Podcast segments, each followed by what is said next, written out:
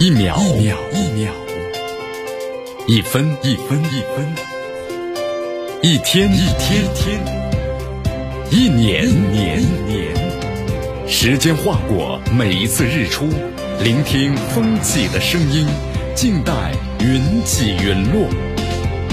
用新闻记录时光的足迹，江南说新闻。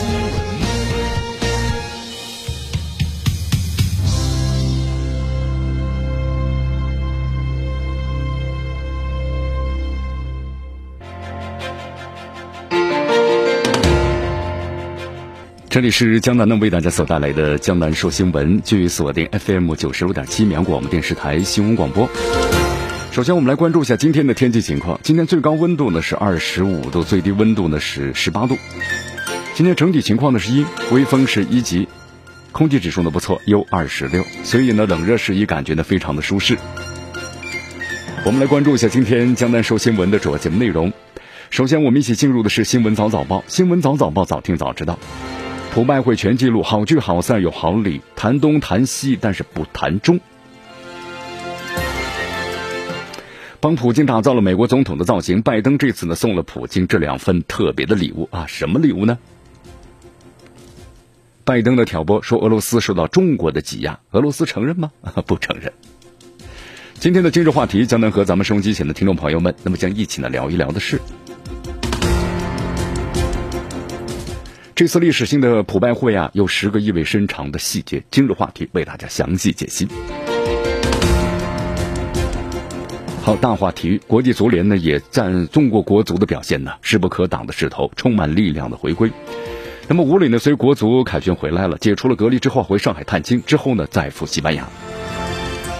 好，以上就是今天江南说新闻的主要节目内容。那么接下来呢，我们就一起进入新闻早早报。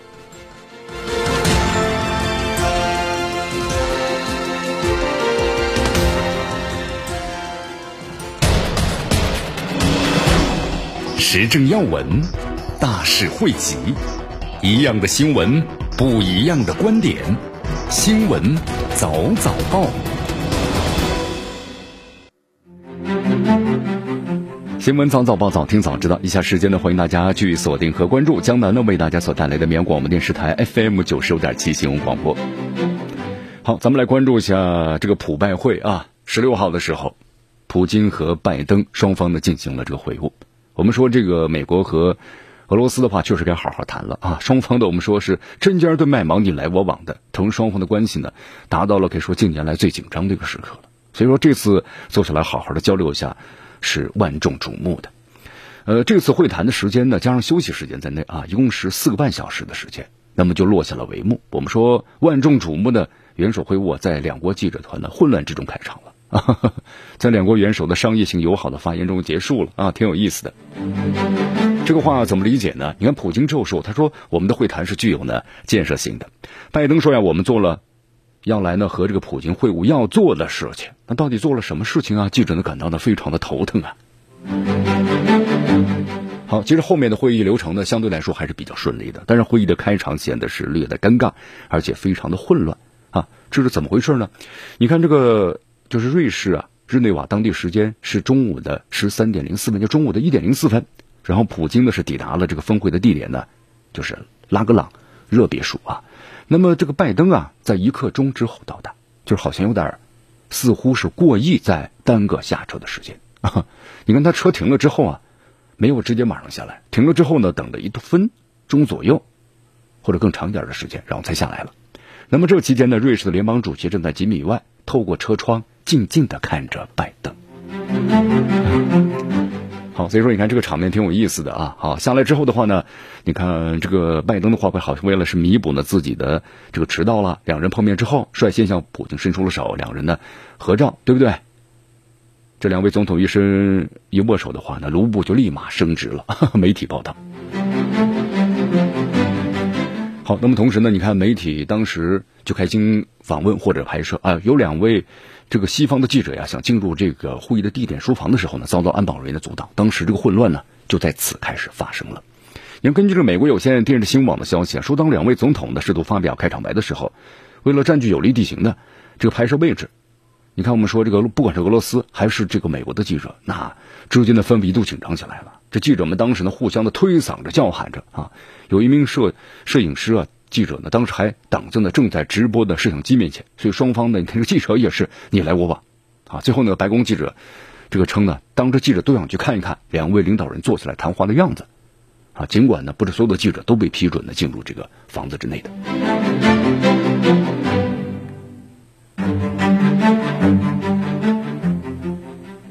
好，那么根据这个俄罗斯通讯记者的消息啊，说这个美国记者在峰会之前呢，就是询问拜登是不是信任普京。根据他们的写法，说拜登看着我的眼睛，肯定的点了点头。好，当然白宫通讯社后来否认这个消息，他说总统呢很明显不是在回答任何一个问题，只是向媒体呢点点头而已。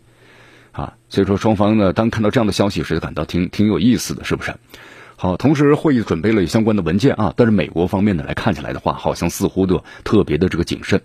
美国国务卿布林肯呢把笔记本放在了腿上，那么还有人通过这个直播视频指出啊，拜登在现场呢又用上了随身携带的这个手卡。好，什么都谈了这次，但是确实好像没有谈中国。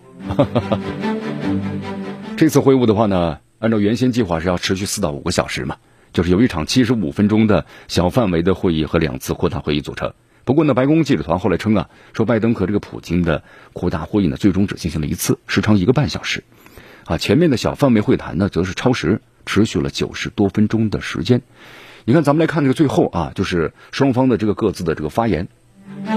拜登认为啊，说这次我们谈话呢，改善了美国和俄罗斯的关系，有着呢显著的机会。那么拜登呢，在这个。记者会上，他说和普京啊谈了很多很多很多啊，整体的氛围呢相对来说是很好的、很积极的。他说我做了要来和普京会晤的要做的相关的事情。这拜登一说了，虽然我们存在分歧，但是呢，我非常的希望普京啊理解我为什么要说出我说的话，理解我为什么要做出我这样做的事情，包括我会对伤害美国利益的行为做出相应的回应。他说呢，我还告诉这个普京总统啊，我的议程呢不是反对俄罗斯或者任何人，而是为了为美国的人民。好，那么这次谈什么呢？谈的主要关于那个强调一个人权的问题啊，还有伊朗的问题、阿富汗撤军的问题、乌克兰的问题啊，都进行了这个谈判。不过呢，现在看了一下啊，就是双方记者的这个报道啊，其实呢基调呢不太一样。你看，关于这个网络攻击的问题啊，拜登向俄罗斯方面提供了一份呢，就是美国政府所定义的关键安全的基础设施清单，其中就包括了从美国能源部呀，一直到美国的供水系统呢，一共是十六个实体。好，拜登指出啊，就是普京最不希望的事情是发生新的冷战。那么他告诉这个普京，他说必要的基础设施建设必须是网络攻击不能触及的相应的这个禁区。啊，双方你看关于这个网络攻击嘛，那美国就说了这是俄罗斯在发动这个黑客攻击，啊，但是俄罗斯又否认了。你看普京呢对这个人权的问题呢也回应了，是吧？你这个拜登你提的人权问题，你反映的是你们美国国内的现状。美国一些人受警察暴力的执法致死，那么同时美军也杀害了一百二十名的阿富汗的安全部队成员。那么另外呢，不符合任何国际法的，像这个关塔那摩，迄今为止呢还在运行，对吧？双方呢，我们说也是唇枪舌剑，也就是说呀，任何的问题可能达不成一个任何的结果。好，你看这个美国媒体现在看了一些报道啊，说拜登呢以乐观的口吻表示，啊，未来几个月将测试他和普京的这次会晤是不是能够带动两国关系的发展。好，其实需要指出的是啊，根据目前这个媒体发布的信息，还未有涉及到中国的问题讨论部分啊，就是没有。俄罗斯重视呢和中国的友好关系。你看，普京在此接受媒体采访时不说了吗？不会被纳入西方的对，就是中国的关系布局之中的。好，当然了，我们说有些美好的花絮啊，对不对？那美国和俄罗斯这次双方最高领导人的会面呢，也对前景啊有着一些什么呢？作为媒体都有憧憬的，那未来怎么样呢？普京说：“我不会有新的幻想。”不过呢，会晤真正的结果，我们说看来还是需要这个观察的啊。你看俄罗俄罗斯的媒体报道说，普京在回答是不是在和拜登会晤之后有新的幻想时，他说呢：“我以前没有幻想，现在也没有，也不可能有。就是跟美国谈判的话呢，是不可能有幻想的，很现实，很现实啊。”你看，谈到和美国的关系前景啊，普京表示，在这种情况之下呢，不可能对美国有家人般的信任。他说是不可能的事情。你看这个拜登，那么遇到了同样的问题啊，啊，他说了，问题不在于信任，而在于呢自身的利益，包括呢自身利益的核实。这是问题所在。所以你看，这个美国，不管是特朗普还是这个拜登，他们所谈到的就是美国自身的利益。那么从这能够感受出啊，这美国这个国家，只要是他感觉他的利益受到侵犯的话，那他是坚决不允许的。这不就是典型的一个霸凌主义吗？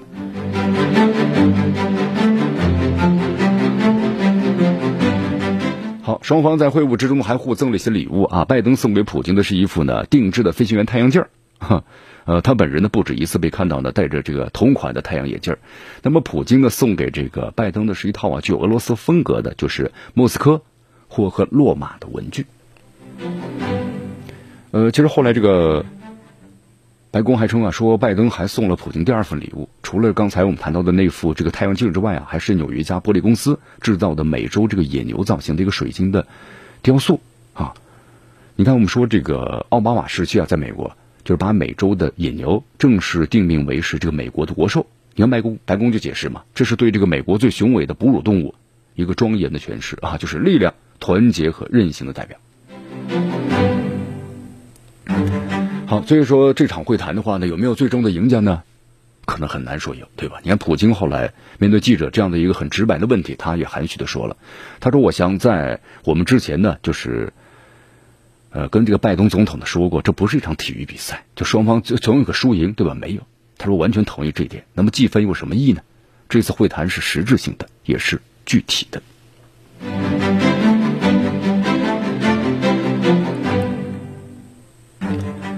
好，这次这个美国总统的拜登和这俄罗斯的总统呢普京，你看双方的这个会晤啊，很快就结束了，对吧？四个多小时，也就一天的时间就结束了。那么双方有什么实质性的结果呢？我们说就像之前所预料的一样，没有实质性的结果。好，但这样的谈判呢又是必须的，对于双方的关系的缓和，都为这个外界的一个憧憬，那么这都是个必须要做的。你看这次刚才我们所谈到有些小的细节方面，我们来说一下啊。您就是关于这个拜登送给普京的一副太阳镜作为礼物，后来这个拜登啊，对吧？拜登他不经常戴着这款太阳镜这个造型嘛，啊，同时后来还送了一个是美国马萨诸塞州的，我们说了，这个这是这个一家墨镜厂制造的，啊，那么同时后来还送了第二份礼物啊，就是纽约一家玻璃公司，刚才我们谈到了，就是美洲野牛造型的水晶的雕塑，啊，就目前媒体没有报道，就是普京就说对这些礼物到底什么态度没有说。那么后来，普京的话呢，也送给这个拜登的一份这个礼物啊，就他们的一个文具。呃，其实我们说了啊，这个礼物呢，当然是双方从这个国家元首之间的礼节的一个方面是必备的职业。呃，那么同时呢，双方这个谈的内容啊，其实是媒体呢最最关注的。虽然双方你看谈了很多存在尖锐的一些问题，尖锐的问题我们说必然会存在这个分歧嘛。但是双方你看之前都说的挺好的，就说啊，我们希望呢都说的是同一种语言，非常有建设性的。啊很平衡，也很有经验，双方都在互相的称赞说着。你看，普京说：“他说我们不需要看着对方的眼睛和灵魂了，因为这个拜登曾经对这个普京说过。你看，拜登是当这个副总统的时候，对吧？奥巴马时期，他对这个普京说过：他说你的眼睛里没有灵魂。然后普京就说：我们彼此彼此，是不是？但是现在的话呢，普京说了，我们不需要再看着对方的眼睛和灵魂了，也不需要呢承诺永远的爱和友谊。我们将捍卫呢我们的国家和民众的利益。”我们的关系啊，始终是以务实为主的。好，所以说这次会谈的话呢，双方这个漂亮话说的还是蛮多的，但是越是这样的话说的有点客套话越多呀，实质性内容确实就越少 啊，对不对？呃，那么同时你看媒体呢，那你要抓到一个点呢，那这次双方在会晤之中，你看媒体又抓到了拜登，那么说错话了，又说错话，又说错什么话了？来为大家介绍一下。你看，这个美国众议院的共和党，呃，就是推特账号上呢发布了一标一段的六秒钟的视频。七十八岁的民主党籍的总统拜登啊，在和普京呢近四个半小时的会晤之后，那么把特朗普和这个普京搞混了，怎么回事呢？你看，这个拜登在讲到总统一词之后啊，就是临时把特朗普呢改口成了普京。他说：“我听了总统的，呃，特朗普啊，是普京的新闻发布会。”看来对这个特朗普印象太过于深刻了，是不是？好，所以说民主党的又抓这个共和党又抓住这件事儿啊，又说事儿，是不是？好，接着我们说呀，这次拜登和这个普京呢，我们说这个会面的话，你看在这个消息一出来之后的话呢，媒体呢就把风头指向了俄罗斯 啊，就说你俄罗斯这么做的话，是不是要倒向这个美国了呢？你美国和俄罗斯，美国要拉拢这个俄罗斯呢？但是后来俄罗斯马上就开始发言了，对吧？和中国的关系是牢不可破的，和中国的关系达到了历史上最最好的时期啊！你看这这次美国领导人在日内瓦举行会晤之后，你看拜登。虽然和这个普京没有谈到中国的，对吧？东南西北都谈了，就是没谈中。那么在这个后来在接受媒体采访时啊，拜登就是提到俄罗斯和中美的关系啊，言语中呢带着傲慢。你看后来他说的试图挑拨中国关系，他说呀，俄罗斯正在受到呢中国的挤压。你看这个拜登到底什么意思呢？你看拜登当时这个原话这么说的，他说这俄罗斯啊和中国有几千英里的边界。那么中国呢，正在前进，决心成为世界上最强大的经济体，拥有世界上最强大的军事力量。那么而你呢，俄罗斯，你的经济啊正在挣扎，你需要以一种呢更加积极的方式让它发展起来。所以我并不认为普京想和美国打冷战。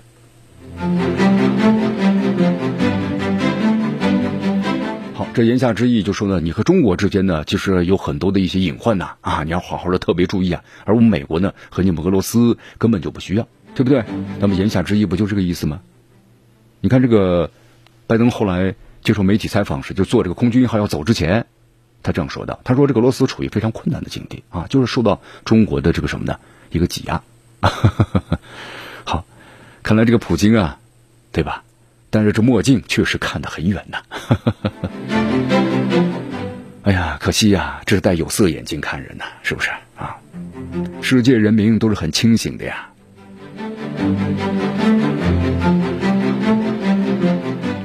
好，其实不管这个俄罗斯，你看对这个美国拜登这个总统任何的言论，对吧？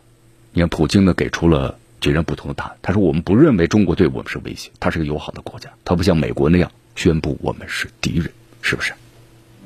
你看，普京还说了嘛，中国的实力不会令俄罗斯担忧的，原因之一是俄罗斯的国防能力啊处于非常高的水准。但是最重要的是，中俄关系的性质和水平决定了俄罗斯呢不会提防中国的发展。好，继续锁定和关注江南呢为大家所带来的新闻早早报，时政要闻，大事汇集，一样的新闻，不一样的观点，新闻早早报。新闻早早报，早听早知道。下时间呢，欢迎大家继续锁定和关注江南呢为大家所带来的绵阳广播电视台 FM 九十五点七新闻广播。好，这两天我们说这个七国峰会之后的话呀，七国峰会之前，这澳大利亚的这个总理呢莫里森确实挺挺挺挺嚣张的，是吧？任何公开的场合都是不断的抹黑和直指呢责难于咱们中国。啊，但是在国内的话呢，我们说在这个澳大利亚，你看不少的这些一些这个啊，特别是州长。然后呢，前这个呃政府的官员，那么都在指责这个莫里森，你和中国之间把关系搞得越来越差，那么对这个澳大利亚的这个贸易，我们说外贸影响就太大了啊！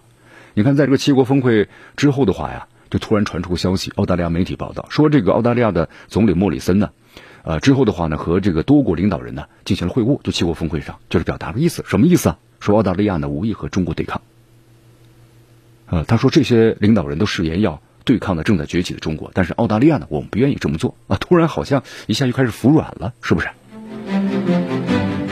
你看，根据澳大利亚媒体的报道啊，说参加了英国的七国这个峰会之后呢，莫里森似乎在采采取一个什么呢？缓解就是和这个盟友之间呢，这个就是关于和中国产生冲突的这么一个担忧。就好像他的盟友们呢和中国要要誓言要对抗到底，但是莫里森的话呢反而在起中中间是起到个什么呢？缓和的作用，就是你们啊劝劝导你们不要和中国这样，这让我们感觉呢确实很有意思，是不是？你看这个澳大利亚这个天空新闻这样说啊，他说这个莫里森说说澳中关系呢确实很紧张，是我们在任何情况下都不希望看到的结果，是吗？那么之前好像莫里森不是这个口气呀，是不是？那么之后，这些媒体呢就谈到了关于这个马克龙，说马克龙要捍卫呢英台地区的什么平衡，重申法国的支持、团结和决心。啊，虽然马克龙在莫里森谈话中没有谈到中国，但是呢，澳媒体好像就解读为马克龙在中澳的这个贸易争端中啊，他支持的是什么？澳大利亚，好像这个意思是不是？嗯，好像这莫里森的意思就说，七国集团领导人的共同观点就是世界避免的和中国进行冷战。他说呢，我们正在努力防止这种结果出现。那是不是这样呢？哎，你看，在第一次和这个美国总统拜登会面之后啊，莫里森对拜登是大加赞赏啊。他说这个拜登对这个印度太平洋有着深刻的理解，对吧？印太战略，印太战略，那不就是拉拢中国周边的一些国家，然后怎么样呢？来孤立和围堵中国呢？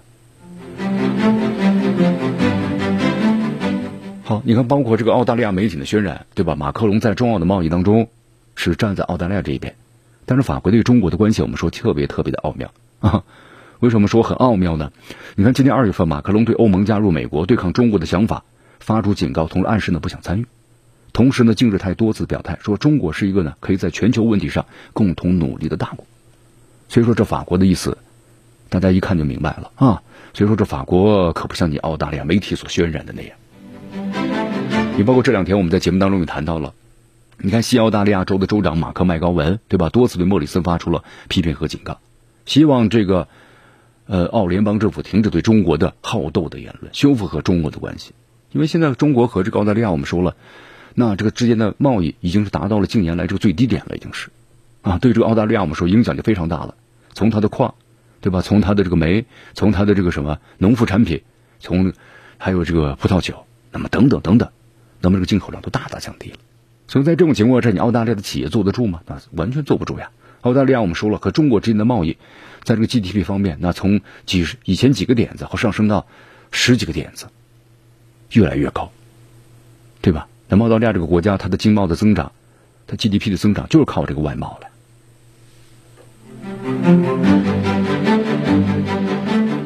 好，其实对于澳大利亚的关系啊，咱们中国外交部发言人其实说的都非常的明了了。你要建立一个稳定的、健康的关系，这才符合我们两国的根本理啊，互利共赢的嘛，这是正常的。但你净做一些损害呢我们两国之间互信的事儿，那我们中方不得不做出必要的正当的反应，这个责任你们自己要承担的，是吧？所以澳大利亚方面，你看紧随这个美国在政治上，那就冷战思维啊，这种意识形态有偏见的，你不改变的话，你不回归理性、纠正错误，停止对中澳合作的疯狂打压行径，那这条路。呃，那就错误的道路上，你肯定就越走越远的。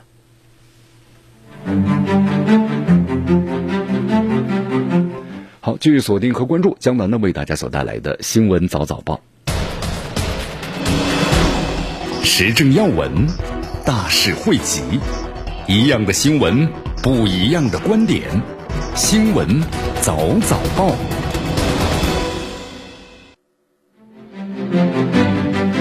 继续回到江南呢，为大家所带来的新闻早早报，新闻早早报，早听早知道。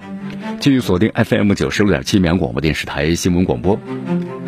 好，我们再来关注一下啊，昨天这个乌克兰总统呢泽连斯基在担任的国家元首两周年的新闻发布会上，又谈到了启动的关于北溪二号天然气的这个问题。你看，我们说这个北溪二号啊，投入运营之后，那么俄罗斯呢，我们说就直接和这个啊欧洲之间呢就开始这个。对话了，就不需要再有这个过境费了。因为每年的话呢，以前我们说俄罗斯它这个天然气要输出到欧洲其他国家的话呀，那么要通过这乌克兰要过境，这个过境的费用的多少年多少钱呢？一年下来至少有三十亿美元。那么要是从这个海底过去了以后，北溪二号，那么俄罗斯就不需要给这个就是乌克兰的交纳这个过境费三十亿美元了。所以这乌克兰损失巨大呀，包括像波兰也是这样啊。好，所以说这个乌克兰的话呢，你看一直在这个北溪二号方面，包括呢俄罗斯这样的摩擦方面，我们说了不断的制造的一些什么呢？啊，一些一些这个一些内容。你看这个泽连斯基表示啊，说这个乌克兰已经向就是俄罗斯包括德国的欧洲国家提出条件了，如果同意乌克兰条件，那么基辅呢就不反对启用的天然气管道。哈，你看，其实我们说对乌克兰说呀，这个北溪二号呢是对抗乌克兰的政治武器。你看泽连斯基说了嘛，我们要得到一个安全保障。要归还我们的土地，一直拿这个啊克里米亚在说事儿，对吧？呃，我们说了，其实有一点呢，就是乌克兰乌克兰总统这个强调倒没有什么错误，但是呢有一点就是你要有本事 就是你你提出这样的要求或者说你能要要做要做到你提出的要求那你要有这样的本事啊。就说你提出这样的要求之后俄罗斯或者是欧洲其他国家理不理你呢？啊这是一个问题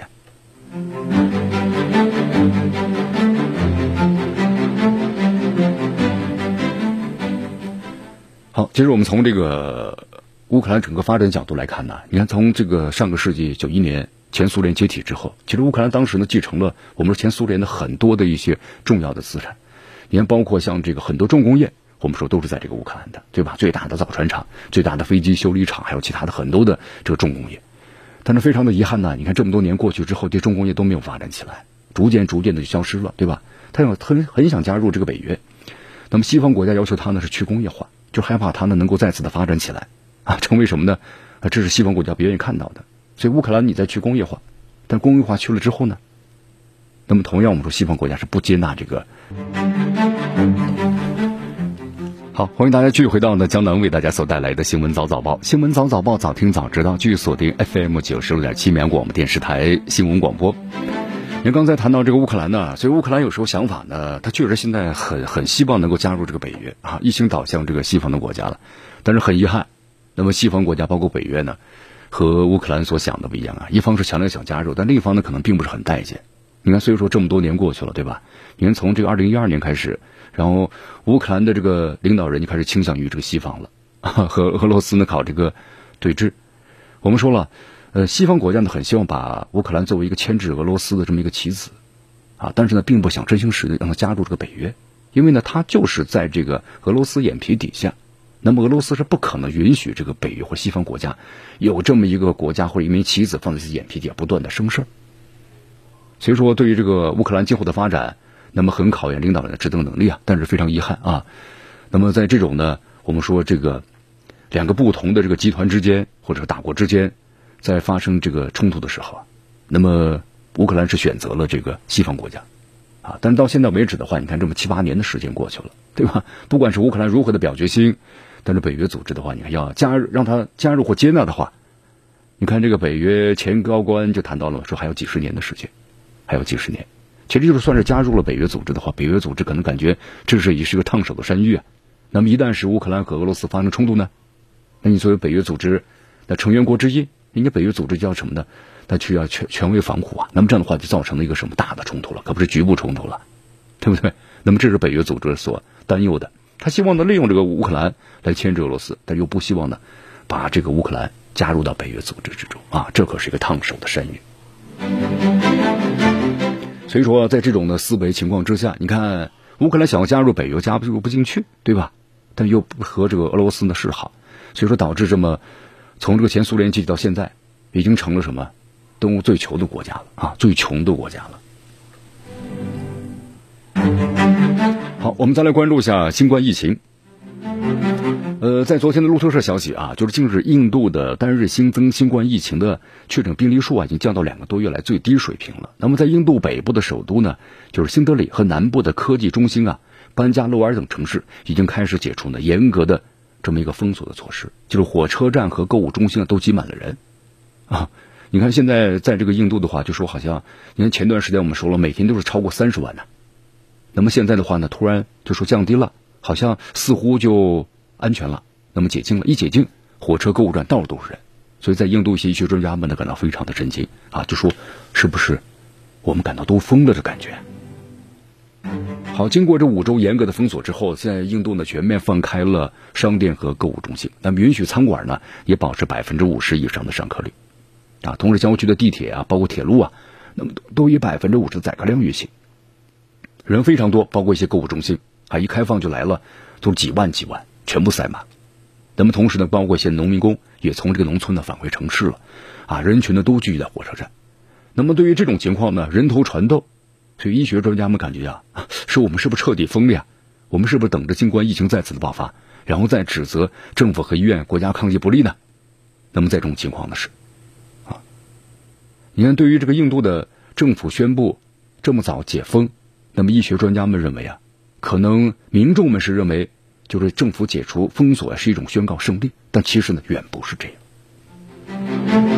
呃，因为在这个印度呀，我们说了，现在虽然呢，这个数据来看的话呀，好像逐渐逐渐的降低了。其实印度政府目前呢所统计的数据没有反映出印度呢疫情的真实的情况。你看，在印度南部的城市啊，这个科钦啊拉贾吉里社会科学院的这个教授，呃，霍约翰他这么认为，他说，在这个大呼节期间的话，在一个病毒检测机构的数据当中，每四个检测当中就有一个是虚假的。那么这样的机构还有八个，那么基本上就现在确诊的数字只是冰山一角，可能实际比这个数字呢高得多。好，我们再来关注一下新冠疫情啊！就在今年年初的时候呢，我们说美国和加拿大的疫苗接种速度啊出现了极大的反差。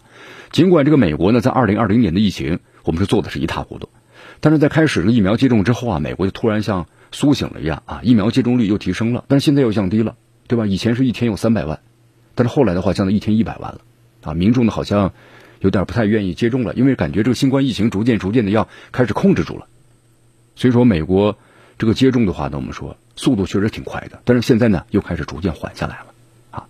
那么加拿大的接种呢？加拿大的接种啊，用媒体的话来说呢，之前像一个小弟弟，就是大量民众根本没机会接种第一剂疫苗，所以说接种完的疫苗呢处于个位数 啊，无可奈何，只能看着美国的疫情啊不断的这个消退，放宽呢相应的政策限制政策，就是美国的接种他顾自己啊。好，再后来的话呢，美国的疫苗接种达到瓶颈了，对吧？那么向加拿大输送疫苗就多了，那么加拿大的疫苗接种啊速度就提升起来了。你看，在这个五月份的时候呢，加拿大的第一剂疫苗接种率达到了四十九点八五，那么超过了美国的四十八点二。那么同时现在的话呢，加拿大百分之六十五点三的第一剂疫苗超过了英国的六十二点六，实现了对英国呢和美国的逆袭。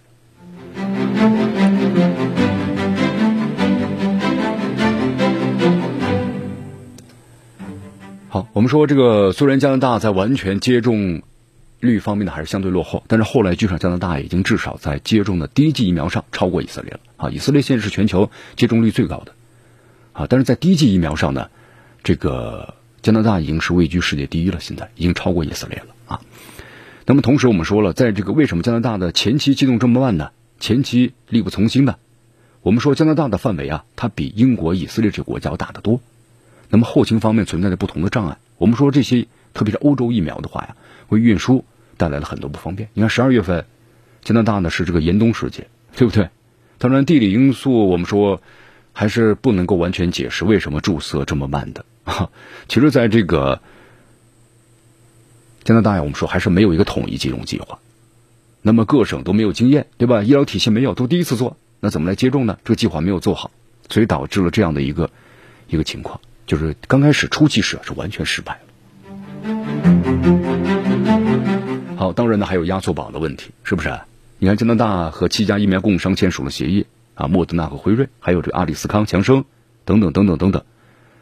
那么之前呢，你看他就是啊，加拿大呢因为特别害怕这个前总统就是美国的总统特朗普发出疫苗的出口禁令，就是不不出口了。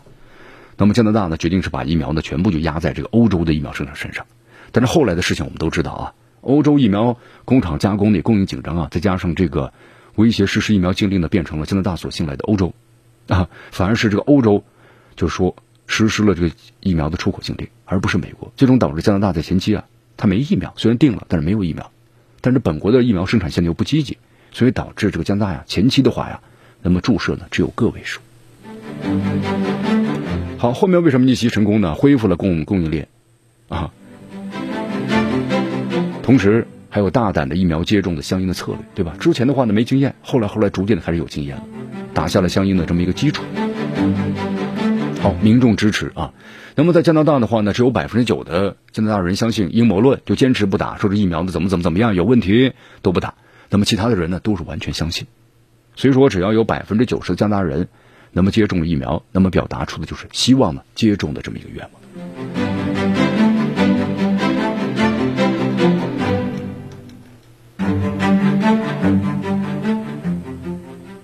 好，其实我们在节目当中也多次谈到了啊，关于这个新冠疫苗接种，现在是新冠疫苗的，我们说是世界上唯一一种啊，那么针对这个新冠疫情有效控制的方法，那只有注射新冠疫苗才能够有效的控制住新冠疫情。但是在这个世界上啊，你包括特别是西方国家，有一些人，就个别人呢，那么阴谋论嘛，说这个疫苗有问题，那么注射之后对人体会怎么怎么怎么样，那么导致呢一些人他不愿意接种。或者他们看到有些人呢，就是说疫苗呢，现在的话总感觉有这个问题，对吧？有些副作用，我也不愿意接种。